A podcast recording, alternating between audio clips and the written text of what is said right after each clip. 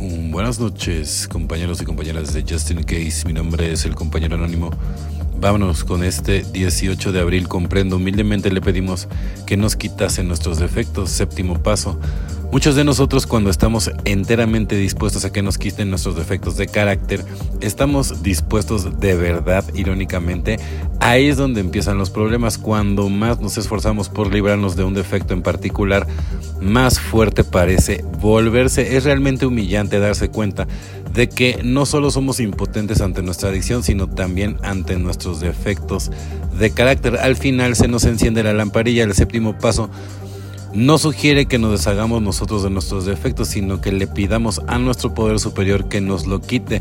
El enfoque de nuestras oraciones diarias empieza a cambiar al admitir nuestra incapacidad de perfeccionarnos solos. Le rogamos a nuestro poder superior que haga por nosotros lo que no podemos hacer por nuestra cuenta y esperamos, es posible que nuestro programa se detenga durante muchos días en el séptimo paso. Quizás nos sintamos un alivio súbito total de nuestros defectos, pero experimentamos un cambio sutil en la forma en que vemos a los demás y a nosotros a través de los ojos del séptimo paso. Comenzamos a ver quienes nos rodean de manera menos crítica. Sabemos que luchan igual que nosotros con defectos que desearían eliminar de todo corazón. Sabemos que igual que nosotros son impotentes ante sus defectos. Nos preguntamos si ellos también piden humildemente que se los quiten, comenzamos a valorar a los demás como hemos aprendido a valorarnos a nosotros, con una identificación nacida de la humildad en la medida que observamos a los demás y seguimos observándonos a nosotros, al fin podemos decir, comprendo solo por hoy, Dios ayúdame a ver con los ojos del séptimo paso, ayúdame a comprenderlo. Pues al final él es muy importante, ¿no? Porque nos sugiere que nos deshagamos de nuestros defectos de carácter pues no, no tanto así, sino que le pidamos a Dios, al poder superior, en mi caso Dios, que nos lo quiten, ¿no? Entonces, ese es el enfoque de nuestras oraciones diarias, ¿no? Ahí, es cuando empieza a cambiar, ¿no? Tenemos que admitir nuestra incapacidad de, perfeccionarnos solos, ¿no? Entonces, pues le, le, pedimos a este gran poder superior que, que, haga por nosotros lo que nosotros solos no podemos hacer, ¿no? Muy, muy, muy importante.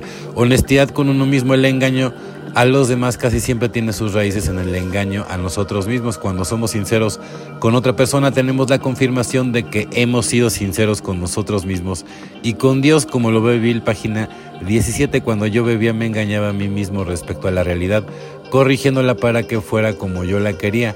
Engañar a otros es un defecto de carácter, aunque sea una pequeña exageración o un lavadito de mis motivos para que otros piensen bien de mí.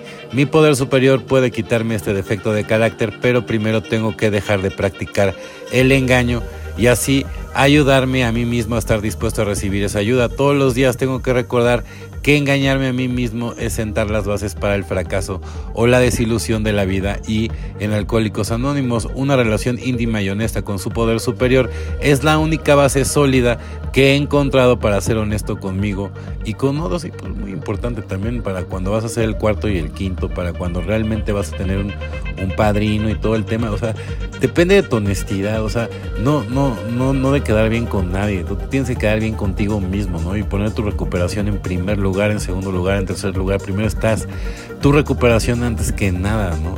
Muy importante. Y la honestidad, evidentemente, mientras más honesto, o sea, tienes que ser 100% honesto porque si no va a haber reservas y las reservas tarde que temprano te van a hacer caer, entonces no vale la pena, ¿no? Entonces, mejor, ¿no? Y tómate mucho el tiempo que sea necesario para estar en el séptimo paso, ¿no? Es muy importante, o sea, en, en, en cualquier paso, ¿no? No, no son competencias, la competencia es contra ti, contra ti mismo, ¿no? Y tú eres tu propio evaluador. Bueno, compañeros y compañeras de Justin Case, mi nombre es el compañero anónimo. Deseo que tengan una excelente noche como yo la voy a tener. Felices 24 y nos vemos muy, pero muy pronto.